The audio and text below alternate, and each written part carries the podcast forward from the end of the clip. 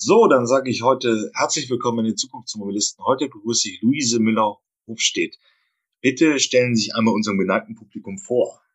Ja, hallo, ähm, schön hier zu sein. Ähm, genau, wie gesagt, mein Name ist Luise Müller-Hofstede. Ähm, ich bin momentan Direktorin für ähm, Geschäftsentwicklung und ähm, auch zuständig für strategische Partnerschaften bei Circular. Und äh, genau, bin ähm, gebürtige Berlinerin und komme ursprünglich ja eigentlich aus der Tech-Branche, ähm, also aus dem Blockchain-Bereich und hatte mich so in den letzten sechs Jahren ähm, mit der Blockchain-Technologie ähm, befasst. Also nicht nur im Fintech-Sektor, ähm, relativ wenig im Fintech-Sektor, sondern mehr, ja, was eigentlich die Technologie machen kann, die eben hinter den Kryptowährungen steckt. Und hatte da meinen Fokus ähm, initial eigentlich äh, auf die Kunstwelt gelegt und ähm, wurde für eine Mailänder Firma gebeten, quasi einen Zweig aufzubauen für eine Art Crypto Art, Art Market Plattform, ähm, um eben Künstlern die Möglichkeit zu geben, ja, ich sag mal, an, an den Weiterverkäufen ihrer Kunstwerke weiterhin beteiligt zu sein und ähm, Genau, das war aber allerdings zu früh. Mittlerweile ist es ja ein recht boomender Markt um die NFTs und ähm, hatte mich dann auf Lieferketten und den Energiesektor ähm, spezialisiert und habe, ja, dann es am Anfang eigentlich so Lieferketten, als man Blockchain thematisiert hat, eigentlich ganz viel um Authentifizierung. Also ähm, kommen jetzt wirklich, es, es handelt sich jetzt wirklich um den Burberry-Mantel oder wurde der eigentlich in China gefertigt und es ist nur das, ähm, das Logo drauf. Ähm, und dann ging es aber relativ schnell, würde ich sagen, so in den letzten vier Jahren, dass man die Technologie ja, ähm, erst sehr gehypt hat und dann ist sie ein bisschen in den Keller gefallen und dann kam sie eher so ein bisschen im Hintergrund wieder, äh, wieder hervor und, und dann auch sehr ernst genommen. Und ähm, ja, also meine Erfahrung war, dass dann eigentlich der Energiesektor eigentlich dazu beigetragen hat, dass man ähm, ja die Technologie sehr ernst nehmen kann und auch wirklich, ähm, ja, ich sag mal, mit neuen Technologien alte Probleme lösen kann. Und dann ging es relativ viel um ja, den Aufbau, sag ich mal, von Microgrids. Äh, wie lassen sich ähm, ja, von erneuerbaren Energien äh, die Energieflüsse so, so möglichst effizient verteilen, dass, ich sag mal, in abgelegenen, ruraleren Gebieten, ähm, da meine ich jetzt nicht unbedingt Afrika, sondern auch einfach kleinere Ortschaften in Wales zum Beispiel, ähm, möglichst energieeffizient, ähm, ja, ich sag mal, die, die gewonnene Energie von Solarpanelen zum Beispiel nutzen können. Ja, und das ist ähm, das ist mein Hintergrund und, und der führte mich dann zu meiner jetzigen Firma ähm, bei Circular. Okay, aber wir müssen erstmal, glaube ich, hier auch äh, versuchen, ein paar Ingenieuren zu erklären, was ist die Blockchain-Technologie und sie wird ja eng verknüpft mit den Kryptowährungen und so weiter. Was ist aber wirklich die Blockchain-Technologie so in zwei, drei Sätzen? ähm, ja, gute Frage. Wurde mir auch lange nicht mehr gestellt. Äh, ich weiß gar nicht, wie die up-to-date-Antwort darauf ist. Letztendlich ähm, kann man sagen, dass Blockchain eine Art Datenbank, die aber eben nicht zentral verwaltet wird oder, oder gespeichert wird, sondern dezentral gespeichert wird. Also das heißt, man hat nicht einen ähm, Single Point of Truth, äh, der auf einem Server liegt, sondern quasi die Information liegt auf einem Netzwerk von Servern verteilt und somit sind quasi die Informationen, die auf dieser Blockchain-Datenbank gespeichert werden, ähm, nicht veränderbar, ohne dass das Netzwerk das mitbekommt. Äh, und somit sind sie unveränderlich und auch un, ähm, ähm, wie sagt man, es ist kein Betrug ausgesetzt. Das heißt also, ähm, würde man jetzt, würde man jetzt über eine Bank äh, die Geldflüsse verwalten, dann wäre zum Beispiel die Möglichkeit so, dass ähm, ein Eintrag käme. Ähm, ja, Luise hat, keine Ahnung, Schulden gemacht von 10 Euro. Ähm, und dieser Eintrag könnte man aber nicht löschen, sondern ab dem Punkt, wo ich meine Schulden beglichen hätte, würde dann quasi gespeichert werden, ähm, ja, Luise hat äh, die 10 Euro ausgeglichen. Aber dass ähm, quasi einmal diese Schulden gemacht worden sind, diese Information wird immer da sein und die könnte ich auch nicht alleine von meinem Computer ähm, quasi verändern und das trägt halt relativ viel dazu bei, dass ähm, die Blockchain auch ja viel genutzt werden kann, wenn es um Reputationsschäden geht. Also einfach eine, eine absolute Beweisbarkeit zu liefern zu dem, was, was einmal gespeichert worden ist. Man macht sie relativ betrugssicher. Ja. Also sie ist betrugssicher als die bestehenden Systeme. Ist sie denn auch kostengünstiger als die bestehenden Systeme? Wenn ich also so Transaktionen äh, organisieren muss, also ich muss irgendwie nachweisen, dass ich Baumwolle in China nachhaltig produziert habe und dann gebe ich da ein Zertifikat rein und dann ist es über der ganzen Lieferkette nachvollziehbar, dass das Hemd in Deutschland, das ich kaufe, eben aus nachhaltig produzierter Baumwolle ist. Es ist mhm. betrugssicher, aber ist das System dann auch wirklich viel günstiger? Ich glaube, die, die, die Kostenfrage spielt gar nicht so rein, ähm, dadurch, dass es einfach auch zwei grundsätzlich verschiedene Ansätze von Blockchains gibt. Also es gibt einmal quasi private Blockchains und öffentliche Blockchains. Ähm, und zum Beispiel eine, eine öffentliche ist zum Beispiel sowas wie Bitcoin äh, oder die Technologie, die Bitcoin zugrunde liegt. Ähm, das heißt, die muss dann wirklich ähm, äh, genau für, für alle wirklich zugänglich. Äh, ein Haufen von ähm, äh, ja, Servern quasi daran angebunden. Deshalb macht sie auch so energieintensiv. Ähm, und dann gibt es private Blockchains, die quasi ähm, zugangsbasiert sind. Also dort gibt es quasi dann eine selektive Möglichkeit, wer überhaupt Zugang zu, diesem, zu dieser Datenbank wiederum hat. Dadurch macht sie sie deutlich effizienter ähm, und gleichzeitig auch, ja, ähm, also kosteneffizienter und energieeffizienter. Und das ist zum Beispiel eine der Blockchains, die wir bei Circular benutzen. Okay, wir hatten dieses Thema übrigens schon mal bei den Zukunftsmobilisten Dietrich Sünemann. Das packe ich auch in die Shownotes dieser Episode von RWE. Damals haben sie versucht, etwas zu entwickeln, um ähm, den Abrechnungsaufwand äh, ja Herr zu werden. Also beim Elektroauto wird ja häufiger mal spontan getankt. Ich tanke irgendwo äh, an, der, an der Autobahn, beim Supermarkt, beim McDonald's wo, und dann halt zu Hause.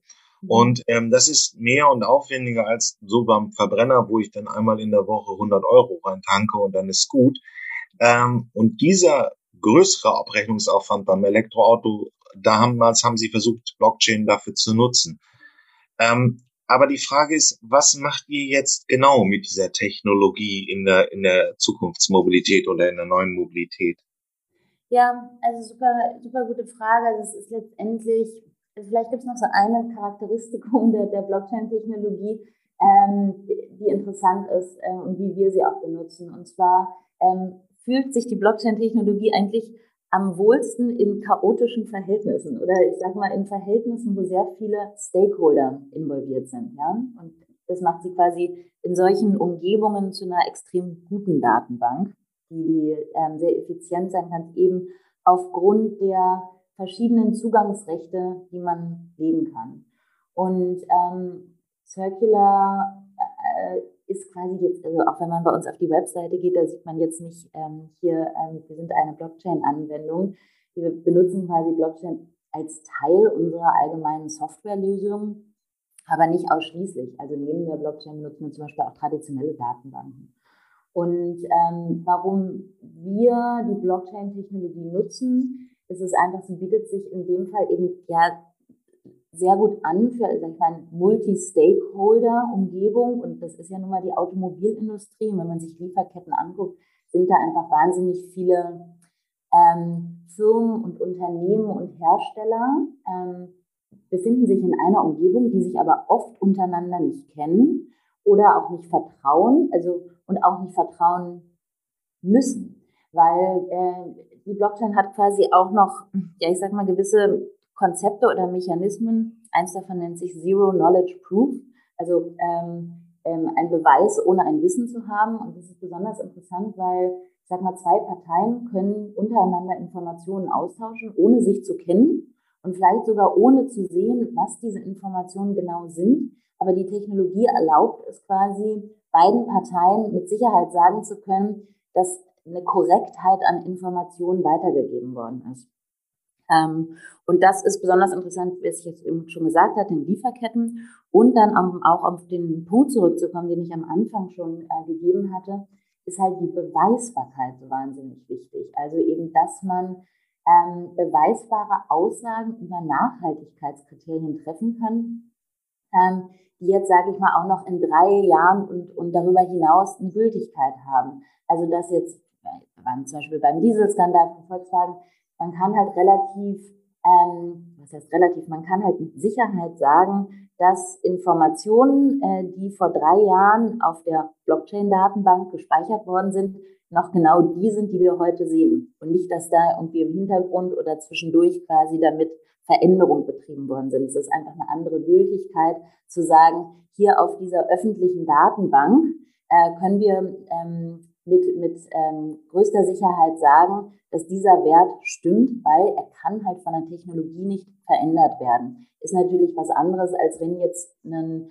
ähm, ja, ein Hersteller, der einem Skandal oder einem Reputationsschaden ausgesetzt ist, sagen kann, nein, aber hier auf meinem Computer, da sehen Sie doch die Zahlen, ähm, hier stimmt ja alles.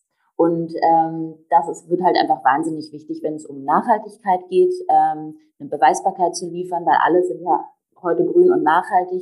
Nur die Frage ist halt, wie grün und wie nachhaltig ist man tatsächlich? Okay. Wie, wie können wir uns, wenn wir den Nachhaltigkeitsaspekt mal angucken, wenn ich die äh, Software von Circular einführe, ähm, dann kann jeder in diesem, in meinem, ich nenne das mal Ökosystem, aber es geht wahrscheinlich um, um äh, Hersteller, der einen Lieferanten hat, der Abnehmer hat, der Dienstleister hat, können die in verschiedenen, können die die Daten einfach einsehen, wissen transparent, wie nachhaltig ich bin und wie viel diese Information wert ist. Ja, ähm, vielleicht einmal ein paar Sätze dazu, ähm, was, was Circular eigentlich ist oder was wir ja. machen. Ähm, Circular ist ja, ähm, globales Softwareunternehmen ähm, und wir haben uns quasi als Mission aufgeschrieben, ja, Rohstoffe äh, von der Mine bis zum Hersteller rückverfolgbar zu machen. Und äh, also jetzt sag mal ganz im klassischen Sinne wäre das jetzt in der Automobilindustrie, wo auch bei uns in der, innerhalb der Firma, ich sag mal, ja, enormer Fokus drauf liegt, ungefähr 80 Prozent unserer Kunden sitzen im Automobilbereich, auch aus Luft- und Raumfahrt zum Beispiel. Aber ähm, 80 Prozent haben wir den Fokus, grob geschätzt, einfach auf der Automobilbranche ähm, und gucken uns eben die Rohstoffe an, die sonderlich kritisch sind. Das sind momentan die Rohstoffe, die in eine Batterie reingehen. Ähm, und darüber sprechen wir nachher sicherlich noch mehr, aber das sind dann so die klassischen Rohstoffe wie Lithium, Kobalt, Mangan, Graphite, Nickel und so weiter. Und ähm, der Unterschied quasi, oder also man könnte sagen, wir machen Track and Trace, äh, was ja relativ viele Leute kennen, besonders aus dem DHL-Bereich zum Beispiel, wo ist gerade jetzt mein Paket. Ähm, die Schwierigkeit, die wir ausgesetzt sind und ähm, ja, wo wir momentan marktführend sind, ist, dass wir Rohstoffe rückverfolgbar machen können, die ihren physischen und chemischen Zustand ändern. Das heißt, die eben nicht stickerbar sind oder ähm, tagbar sind, wie jetzt zum Beispiel ein DHL-Paket, was irgendwo losgeschickt wird, durch verschiedene Stationen läuft und dann irgendwann bei einem zu Hause ankommt. Da kann man quasi einfach einen Sticker drauf machen und einscannen. Das können wir nicht. Ähm, bei Kobalt, das wird, äh, oder bei, auch bei Lithium, es wird ähm, normalerweise äh, als Erz auf, äh, aus der Erde gewonnen und äh, geht dann relativ schnell in Sortierzentren. Äh, dann unterläuft es äh, mehreren chemischen Prozessen, ähm, bis sich das dann immer wieder, ich sag mal, Kobalt bleibt nicht lange Kobalt, sondern Kobalt wird relativ schnell zum Produkt, ja, zum Kathodenmaterial zum Beispiel oder zum Precursor-Material, bis bevor es dann in der Batterie landet. Und dadurch, dass wir halt Rohstoffe nicht stickern können, ähm, haben wir, ja, ich sag mal, eine Art, ja, Rulebook, also Regeln aufgestellt oder Geschäftslogiken angewandt, die es uns erlauben, einen Rohstoff rückverfolgbar zu machen, anhand von Massenbilanzierungen zum Beispiel, um mit Sicherheit sagen zu können, das, was beim Gütereingang raus, reingegangen ist, ist auch das, was beim Güterausgang rausgegangen ist.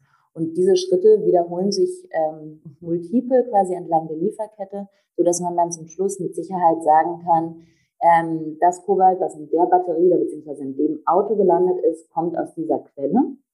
Also erstmal einen Herkunftsnachweis erbringen. Und wenn, sage ich mal, diese Rückverfolgbarkeit, also Traceability, ähm, hergestellt ist, dann können wir, können wir quasi sagen, okay, auf Grundlage der Materialrückverfolgbarkeit können wir an jedem Punkt der Lieferkette, und Punkt der Lieferkette sind dann die Unternehmen, der Kathodenhersteller, die Mine, die Raffinerie, ähm, ich sag mal, Nachhaltigkeitskriterien abrufen. Also zu sagen, wie sieht eigentlich die CO2-Intensität äh, in der Raffinerie overall aus? Also wie sind die Energierechnungen, wie ist der gesamte Energieverbrauch innerhalb dieses Unternehmens? Und können Sie dann auf die Charge, die das Werk, äh, die beim Werk eingeht und beim Werk rausgeht, ähm, quasi zuschreiben und somit dem nächsten, also dem nach, nächsten nachgelagerten Lieferkettenteilnehmer zur Verfügung stellen. Und das ist dann ein bisschen wie so ein Schneeballprinzip. Das fängt ganz klein an und umso mehr sich der Ball quasi den Hügel äh, runterrollt, umso größer wird er.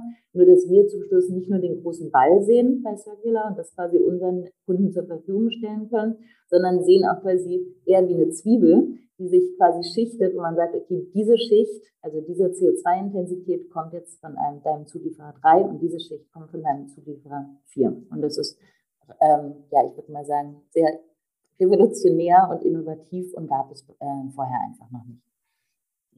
Ja, und es hat ja, also diese gesellschaftliche Debatte ist natürlich schwierig, aber sie ist ja nun mal da.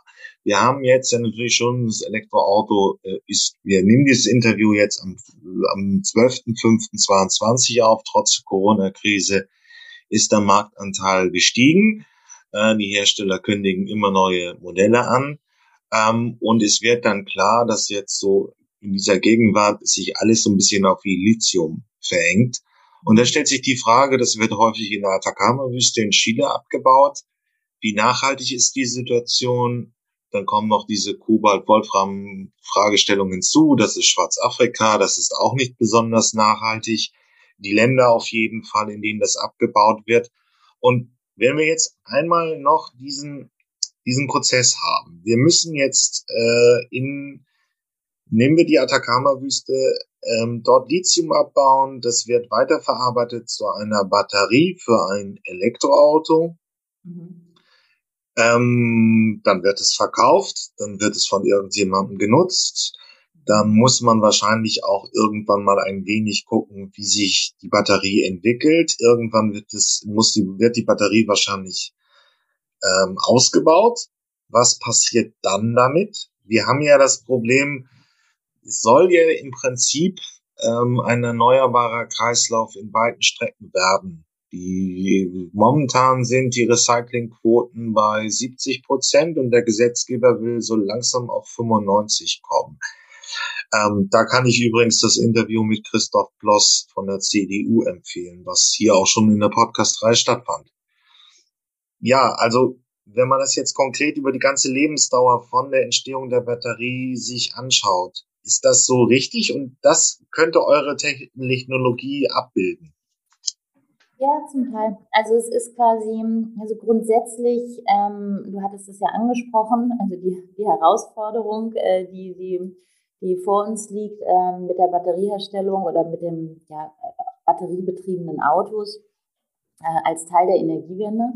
Ähm, Letztendlich gibt es dafür eine Regulierung. Ähm, die EU-Batterieverordnung, das ist eigentlich eine alte Verordnung, aber die wurde im Dezember, wann war das, 20, ähm, 2020, ähm, quasi das erste Mal verändert und hat ja auch sehr revolutionär quasi das erste Mal den Blick auf die Lieferkette gewandt. Also ähm, quasi den Herstellern Anforderungen gegeben, ähm, zu wissen, woher kommen eigentlich meine Rohstoffe und mit welchen CO2-Intensitäten kommen sie bei mir an. Und letztendlich, mal ganz grob gesagt, richtet sich diese Batterieregulierung, ähm, die aber eben auch darauf guckt, was passiert eigentlich mit der Batterie am, am Ende des Lebens, zeigt halt das erste Mal auf, dass man äh, eine Lieferkettentransparenz haben sollte oder eine komplette Transparenz entlang der Wertschöpfungskette. Das hattest du ja auch nochmal in deiner äh, davor gefragt, da bin ich noch nicht ganz drauf eingegangen. Transparenz bedeutet ja letztendlich nicht, dass wir jedes Detail preisgeben müssen. Transparenz bedeutet in diesem Kontext, im Kontext der Lieferkette oder auch im Kontext der Batterieverordnung, des Batteriepasses als Teil der Verordnung, ähm, dass Transparenz quasi der Kontext ist für den von uns zu treffenden Entscheidungen. Also das heißt, wir alle, und damit meine ich nicht nur wir als Endkonsumenten natürlich, sondern auch Hersteller, brauchen einfach bessere Erkenntnisse über ökologische und soziale Auswirkungen bei unseren Kaufentscheidungen. Weil wenn wir diese Transparenz nicht haben, also diesen Kontext, der uns quasi dabei hilft, bessere und effizientere Entscheidungen zu treffen, dann ähm, brauchen wir auch die ganze Elektrifizierung ähm, gar nicht zu machen. Weil es ist, ist schon so, dass quasi ähm, die, also ein einfach ein wahnsinnig erhöhter CO2-Bedarf ähm, bei der Herstellung von Batterien anfällt. Das sind ungefähr 40 Prozent ähm, des, des gesamten Energieverbrauchers, wenn man sich ein Elektroauto anguckt. Ähm, und wenn wir diese 40 Prozent, äh, die als die quasi ähm, in der Batterie steckt, als CO2-Fußabdruck nicht geringen, verringern können, dann brauchen wir auch nicht den äh, Verkehrssektor zu elektrifizieren, weil dann fahren wir zwar emissionslos auf den Straßen, gleichzeitig wird aber in der Herstellung ein erhöhter CO2-Verbrauch äh, ausgeschüttet. Und das ist dann so ein bisschen der, ein bisschen das eine Problem mit einem anderen austauschen. Und ähm, ja, dafür bedarf es halt einfach ähm, Lieferkettentransparenz, Transparenz darüber, woher kommen die Rohstoffe, mit welchen CO2-Intensitäten werden sie hergestellt. Und das ist ähm, ganz grob gesagt, was eigentlich diese Batterieverordnung und der Batteriepass auch möchte. Ja, es ist ja nun die große, also das ist, ähm, also da beziehst du dich so ein bisschen auf die, die, auch die Studien von Hans-Werner Sinn und so weiter. Es ist auch in der Tat, dass die Batterie des Elektroautos ähm, natürlich einen großen CO2-Fußabdruck mitbringt und bei weitem größer ist als den, den der Verbrenner hat. Ähm, erst im laufenden Betrieb wird das Elektroauto nach ein paar Jahren vorteilhafter, was die CO2-Intensität angeht. Aber es ist ja auch die große Preisfrage, wie lange halten die Batterien im Elektroauto und auf wie lange verteilt sich dieser einmalige CO2-Fußabdruck über die gesamte Lebensdauer. Und da kommt jetzt so ein bisschen der Batteriepass ins Spiel, nicht wahr?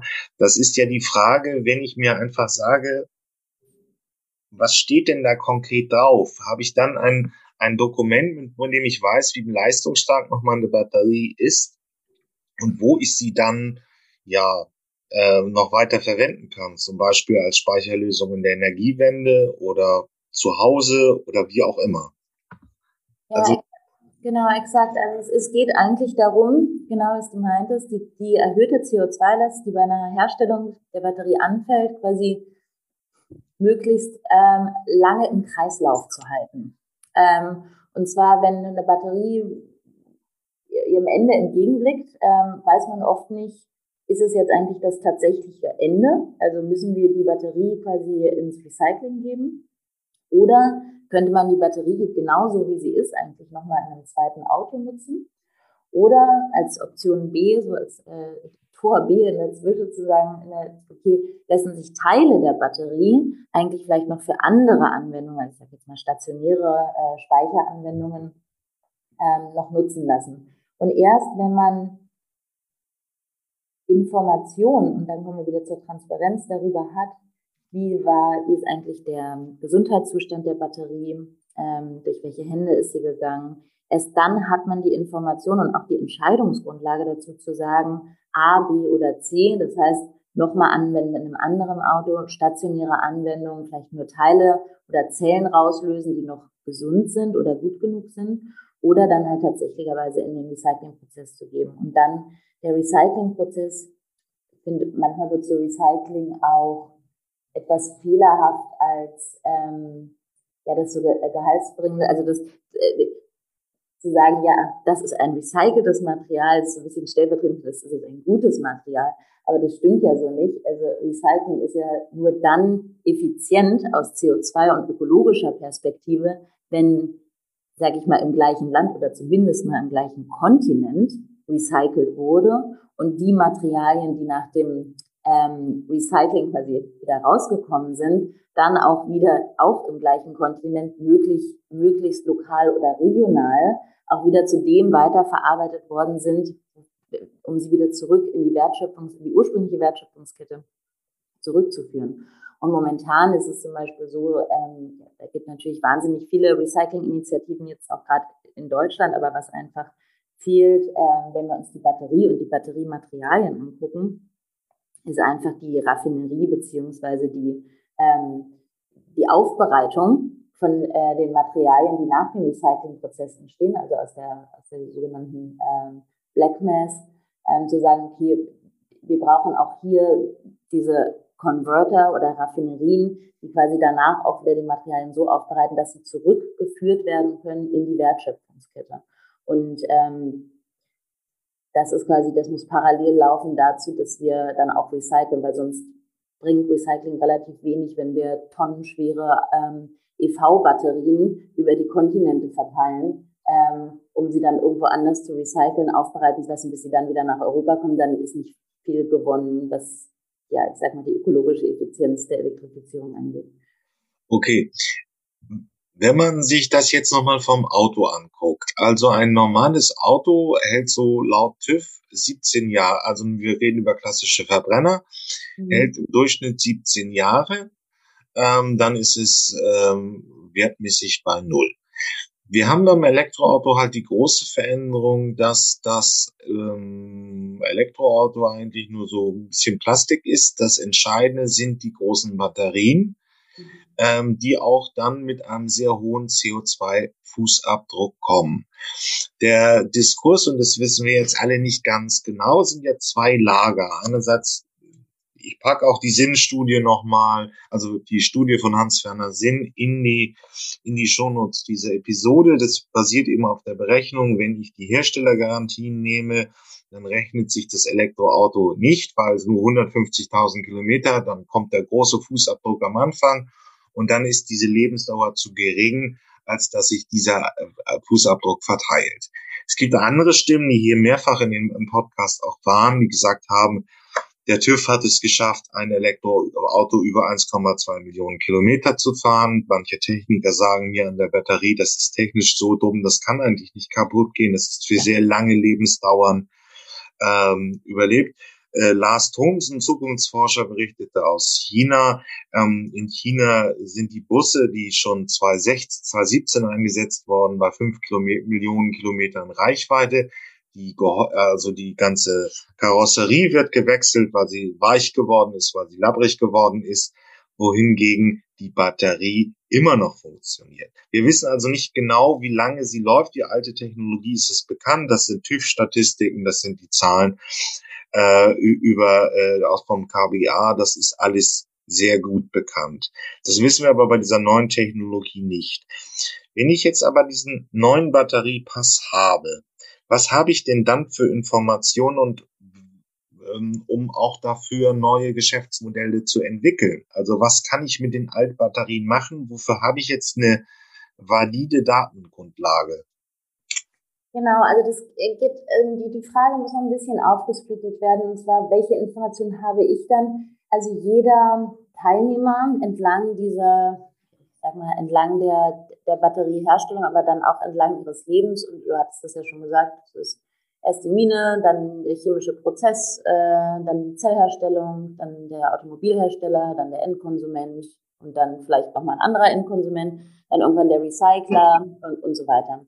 Und ähm, jeder von diesen Akteuren, nenne ich sie mal, entlang der Batteriereise, kriegt halt andere, also äh, entlang dieser ganzen Reise werden Informationen gesammelt, also zu Herstellungsprozessen wo, ähm, zu Nachhaltigkeitsaspekten und ethischen Herausforderungen wie, also das heißt, keine Kinderarbeit zum Beispiel in der Lieferkette steckt und nochmal eben die CO2-Aspekte und aber auch, welch, wie viel Recyclingquoten stecken eigentlich in, ähm, in den Materialien, die in die Batterie reingehen.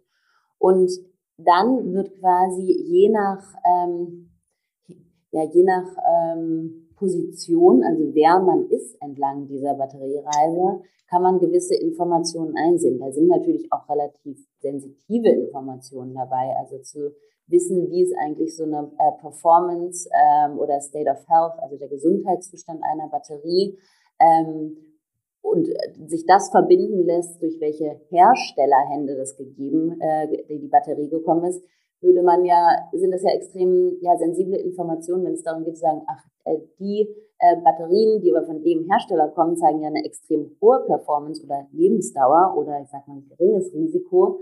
Ähm, das sind natürlich Sachen, die nicht preisgegeben werden. Und auch wie viel, und das finde ich eigentlich persönlich am interessantesten, ähm, was eigentlich der Endkonsument zum Schluss für, für ähm, Informationen hat, das ist auch noch nicht genau reguliert. Also der wird jetzt weniger wissen, also der wird wahrscheinlich die komplette CO2-Intensität ähm, der Batterie in ihrem Herstellungsprozess zur Verfügung gestellt bekommen, einfach um, um eine bewusste Kaufentscheidung machen zu können. Der wird aber nicht wissen, wer jetzt in der vorgelagerten Lieferkette ähm, ja, äh, quasi als Teil dessen war.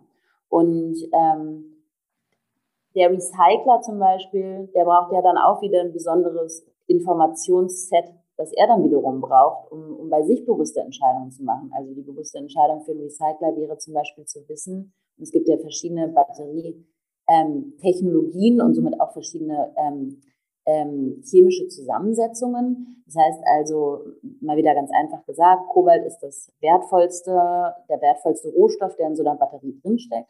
Umso höher der Kobaltgehalt in einer Batterie ist, desto mehr lohnt es sich für einen Recycler, diese Batterie anzunehmen.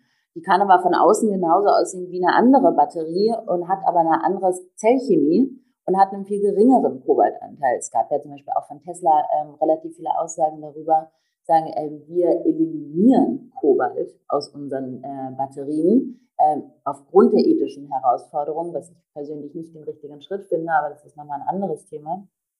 Ähm, das heißt also, auch der Recycler muss wissen, äh, lohnt es sich für mich, die Batterie anzunehmen oder nicht. Und gleichzeitig muss aber der Recycler, und das ist ja auch quasi eine neue industrielle Ordnung, die wir als Teil der Kreiswirtschaft, ähm, Kreiswirtschaft haben, ist, dass Recycler ja auf einmal zu Rohstoffproduzenten werden. Also von einer linearen Wertschöpfungskette zu einer zirkulären hin heißt das eigentlich, der Recycler, der mal am Ende saß, in einem Zirkel gleichzeitig am Anfang sitzt, also eigentlich fast wie eine Mine fungiert.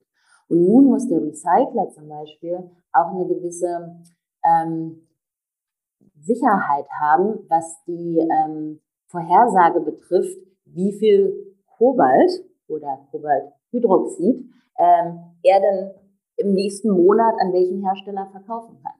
Und dafür braucht er quasi die Informationen, die der Batteriepass auch ähm, beinhaltet, zu sagen, okay, mit wie viel Kobalt kann ich hier eigentlich rechnen.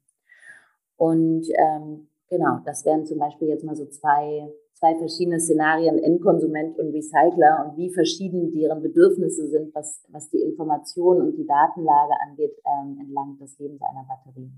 Und dann der Automobilhersteller oder der Endkonsument musste natürlich einfach wahnsinnig viel über den Gesundheitszustand der Batterie wissen, um einfach wissen zu können, äh, genau, wie, viel, wie viele Jahre kann ich damit noch rechnen? Soll ich die Batterie lieber jetzt verkaufen? Ähm, soll ich das Auto lieber jetzt wieder abgeben oder fahre ich das jetzt noch die nächsten vier Jahre? Das sind alles solche Informationen, die der Batteriepass quasi bereitstellen soll. Ähm, die Frage ist ja auch die, also wenn ich ähm, heute einen Verbrenner kaufe, hat er ja auch noch eine Drittpartei drin, den TÜV, die DEKRA, die großen technischen Überwachungsorganisationen. Der sagt mir, dieses Fahrzeug ist noch, hat jetzt noch zwei Jahre TÜV, ist zehn Jahre alt, damit entsteht denn der Wert, Wert eines Fahrzeuges auf dem Gebrauchtwagenmarkt. Und was sagt die Batterie, der Batteriepass? Also wenn ich wirklich diesen Endko ich bin der Endkonsument, ich weiß, dass das Elektro, ich hoffe zu wissen, weil es die Medien mir gesagt haben, dass die Batterie einfach der entscheidende Teil beim Elektroauto ist. Ähm, wie lange ist die Batterie noch wert? Das kann, das kann der Batteriepass so dem Normalkonsumenten erklären und dann eben auch relativ verbindlich, weil es überall ja so ein System ist wie eine Energieeffizienzklasse beim Haus, also ein Kategoriesystem, wie gut ist dieses Haus noch. Mhm. Ähm, das soll der Batteriepass leisten. Es soll der Batteriepass leisten, allerdings fehlt einfach Klarheit darüber, wie genau er das leisten soll. Auch mit welcher, also ich sag mal, gibt es dann eine Art Ampelsystem, rot-grün, äh, Rot, Grün, Gelb, ja, nach dem Motto, wie gut ist noch die Batterie. Also ich glaube nicht, dass der Endkonsument mit ähm, ja, ähm, einer Excel-Tabelle und Zahlen zur Verfügung gestellt wird, um, um dann quasi ohne Fachwissen äh, sich durch diese Tabelle schlagen zu müssen. Ähm, das ist allerdings, glaube ich, auch sehr bewusst gewählt, dass der Batteriepass erstmal eine grundsätzliche Anforderung stellt an die Industrie und auch an die Industrien, nicht nur die in Europa sitzen äh, übrigens, sondern auch die, die in Europa Business machen. Also jeder, der Batterien nach Deutschland oder in die EU verkaufen möchte. Das ist das Gute daran. Ähm, es ist eine wahnsinnige Umstellung äh, für die Hersteller und eine wahnsinnige Verschiebung auch der Machtverhältnisse in, innerhalb von Lieferketten. Rohstoffproduzenten sind in einem sehr starken Sitz momentan, weil äh, da man natürlich auch davon ausgeht, dass es eine gewisse Rohstoffknappheit gegebenenfalls gibt, um überhaupt ähm, den Bedarf an, an, an Elektroautos äh, standhalten zu können. Ähm, dieser, sag mal, die Klarheit, die da fehlt, ist, äh, glaube ich, sehr bewusst gewählt, weil eben dadurch, dass es so eine Mammutaufgabe ist, ähm, einfach der Industrie und allen Unternehmungen und Unternehmen die, ähm, die Teil dieser Industrie sind, auch die Möglichkeit gegeben wird, zu definieren, was ist eigentlich möglich und, und wie kann man es machen. Und wir sind zum Beispiel, ähm, ich glaube, ähm, wann war das? Ungefähr vor zwei Wochen äh, hatten wir einen offiziellen Launch ähm, vom Bundesministerium für Wirtschaft und Klimaschutz, ähm, von denen, ja, ich sag mal, ein größer gefördertes Konsortium mit unter anderem äh, Umicore, BASF, äh, der Volkswagen-Gruppe, äh, BMW, Akatec, Fraunhofer Institut, ähm, geführt von Systemic und auch mit Fireware an Bord. Ähm, ist ein Konsortium, was sich quasi der, den Batteriepass und wie man ihn aufsetzt, also von den Standards, von den Konzepten her, ähm, wie sowas aussehen kann und sollte. Und wir als, als ähm, ja, Tech-Firma ähm, führen quasi, das ist dann, nennt sich der, das, das Work Package der Demonstrator. Also zu gucken, wie sehen eigentlich das Konzeptuelle, was wir jetzt auch hier besprechen, dann eigentlich ganz konkret in der Umsetzung aus. Und daran dürfen wir ähm, glücklicherweise mit den, äh, mit den großen Industrieteilnehmern zusammenarbeiten. Okay, aber also es wird jetzt nochmal erstmal so ich sag mal, zwei, drei Jahre geguckt, wie sich das entwickelt und dann wird klarer definiert, wer was an Informationen in diesem ähm, Feld braucht mhm. und wie das dann technisch umgesetzt wird. Aber ähm, wenn man jetzt einfach so als Regulator, als Staat diese Regelung reinsetzt, welche Geschäftsmodelle wären denn dann möglich? Du hattest es schon angedeutet, ja. die, die, die, die Recycler werden jetzt so ein bisschen ja, es entsteht einfach Wettbewerb zwischen der Mine und einem Recycler. Ähm, und damit könnte man auch auf so eine sehr solide Basis so die ersten Geschäftsmodelle bauen, zu sagen, ich nehme diese alten Elektroauto-Batterien und baue sie als Speicher in die Energiewende hinein. Wäre das so halbwegs richtig? Ja, absolut. Also mit neu gewonnener Information öffnen sich natürlich neue Geschäftsfelder und äh, genau was du meinst, also man kann also momentan, ich sag mal, einen Marktplatz für End-of-Life-Batterien oder gegebenenfalls End-of-Life-Batterien ähm, ist momentan halt sehr, sehr schwer, weil der Betreiber dieser Marktplattform ähm, hat halt noch keine Information darüber, ob sich jetzt, wie gesagt, bei einer Batterien, die zwei Batterien, die genau gleich aussehen, eher um ein Minusgeschäft handelt oder um Plusgeschäft handelt. Weil kann man es dir nochmal anwenden, welche, welche, welche Rohstoffe stecken da drin und so weiter. Das hatten wir ja besprochen. Ähm, umso, sobald darüber Transparenz geschaffen ist, äh, lassen sich natürlich neue Geschäftsmodelle entwickeln, weil äh, ab dem Punkt können ja dann auch Betreiber von solchen Marktplattformen ähm, ja auch einfach äh, Handel betreiben. Also man kann ja sonst nicht den Handel betreiben mit etwas, worüber man keine Aussage treffen kann, was die Qualität angeht. Okay, also es entsteht so ein halbwegs ja, ich möchte die Namen nicht nennen, aber TÜV, DEKRA und so weiter, die es einfach auch schon im normalen ähm, Verbrennermarkt gibt, die einfach so diesen Preis-Wert-Relation mm, aufbauen können, die valide diese Daten präsentieren. Also ich weiß, dass äh, Fahrzeug XY äh, mit der Kilometerleistung und zwei Jahren TÜV so im Durchschnitt in Deutschland das kostet, was es kostet, eine Summe X. Und das geht so Richtung bei der Batterie eben auch dahin. Ja, nein. Also ich glaube, was halt schon auch sehr spannend sein wird, ist, dass mh, hm, so wie Batterien ja in der Vergangenheit und teilweise auch noch in der Gegenwart ähm, behandelt worden sind, ist, dass es einfach Schrott ist und dass man sich eigentlich nicht gerne darum kümmert oder relativ schnell Partner sucht, äh, um, um das loszuwerden, dass die sich darum kümmern sollen. Was sich aber verändert, ist einfach dadurch, dass wir einer gewissen Rohstoffknappheit bevorstehen und jetzt einfach ähm, ja, verpflichtende Recyclingquoten haben werden, boomt natürlich auf einmal ein extremes äh, Recycling-Business in Deutschland und in der EU. Und die Batterien, die, wie gesagt, gegebenenfalls das, Leben, das Lebensende erreicht haben, haben einen enormen Wert. Und ich glaube nicht, dass die äh, Automobilhersteller oder die Zellhersteller zum Beispiel, weil mit denen relativ viel ähm, Schrott, könnte man sagen, oder ausgelesene, äh, ausgelesene Ware, wollen nun diese Batterien nicht einfach mehr nur loswerden, sondern sich letztendlich ausbreiten entlang der Wertschöpfungskette und sagen, wir wollen es eigentlich nicht nur loswerden, sondern wir wollen an der Wertsteigerung, die ja dann quasi oder an den Wert, die so eine Batterie dann noch abfällt, eigentlich beteiligt dran sein. Und das sieht man dann relativ stark, ja, bei so Joint Ventures, die jetzt äh, immer mehr ähm, öffentlich gemacht werden. Ähm, Mercedes-Benz Group hatte das jetzt ganz groß mit der ähm, mit Promobius zusammen. Also die haben jetzt ihre eigene Recyclingfabrik. Das darin sieht man quasi, dass, äh, und natürlich auch Volkswagen als ganz klassisches Beispiel, ähm, ist ja jetzt einfach, wird ja auch sein eigener Zellhersteller sein. Die werden ja nicht ähm, quasi von, von Batterieherstellern die Zellen einkaufen, sondern wollen es selber sein. Das heißt, man sieht eigentlich so, dass die klassische Position der Automobilhersteller sich so entlang streckt, der Wertschöpfungskette bis in den Recyclingprozess hinein und äh, ja, von diesen, ähm, von diesen Öffentlichmachungen gibt es mittlerweile sehr, sehr viele. Also auch ähm, britischer Zellhersteller, British Volt zum Beispiel, ähm, haben jetzt einen Joint Venture mit Glencore, das nennt sich British Loop. Ähm, und Glencore wiederum hat einen Joint Venture mit Lycycle, die prozessieren dann quasi aus dem aus der schwarzen Masse, also aus dem Black, äh, Black Mass, ähm, wiederum Batteriematerial äh, oder Materialien, die quasi aufbereitet sind für die Batterieherstellung. Das heißt, man guckt jetzt eigentlich, dass man einen Wert daran beteiligt wird, nachdem, ähm, was eigentlich in so einer Batterie passiert, wenn sie aus dem Auto ausgebaut wird. Okay, gut.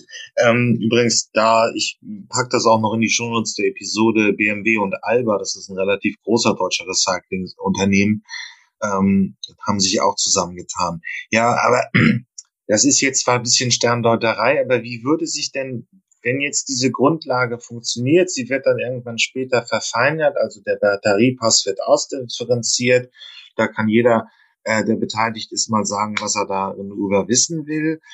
Ähm, wenn sich das jetzt weiterentwickelt, wie wird denn dann so eine Recyclingwirtschaft aussehen in einer nachhaltigen Wirtschaft des Jahres 2035?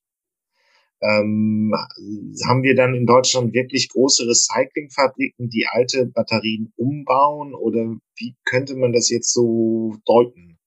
Ja, absolut, absolut. Also ich meine, wenn man sich Batterien sind ja quasi nur ein Aspekt, wenn man sich über die Energiewende unterhält und auch nur einer der Herausforderungen. Ne? Also das ist eine lange Liste von über Recycling zum ähm, äh, sauberer Energiensupply, ja, CO2-Fußabdruck, Rohstoffe, Batterieherstellung, aber auch die, die Ladeinfrastruktur.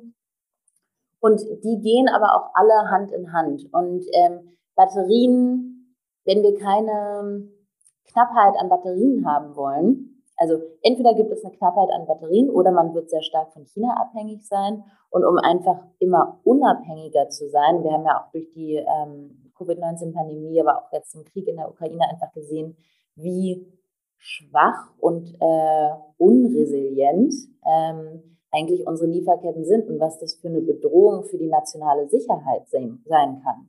Also ab dem Punkt, wo wir als Land, als Deutschland keine Batterie herstellen können, äh, haben wir ähm, haben wir ein Problem der nationalen Sicherheit, wenn es um Mobilität und Energie ähm, und Energiesupply ähm, geht.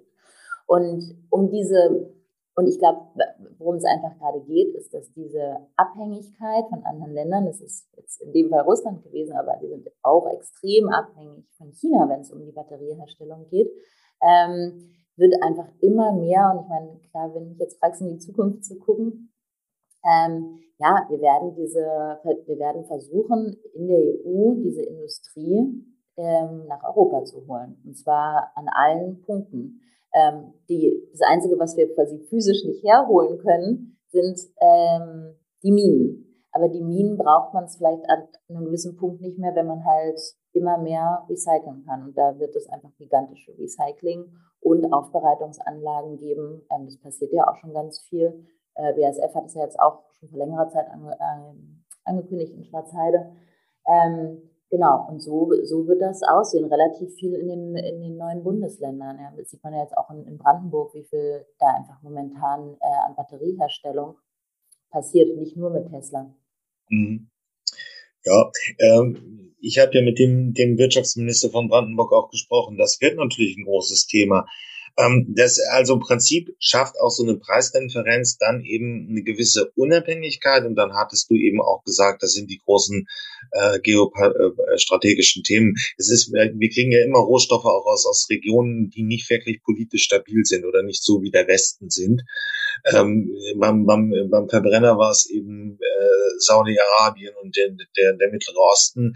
Und es wird jetzt bei den bei Lithium auf die Atacama-Wüste gehen und noch auf andere Teile der Welt, aber die auch nicht so wahnsinnig politisch stabil sind. Also kann dieser Ansatz auch dann helfen, uns später Unabhängigkeit und eben einfach Wettbewerb in diese Fragestellung reinzubekommen. Und dann haben wir eben auch noch eine heimische Recyclingindustrie, die praktisch auch Batterien liefern kann, ähm, die wir hier in Deutschland aufbauen können.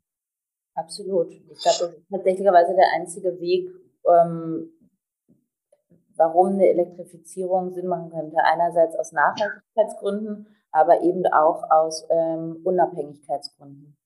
Alles klar. Vielen Dank für dieses Interview. Gerne, war schön hier zu sein. Super.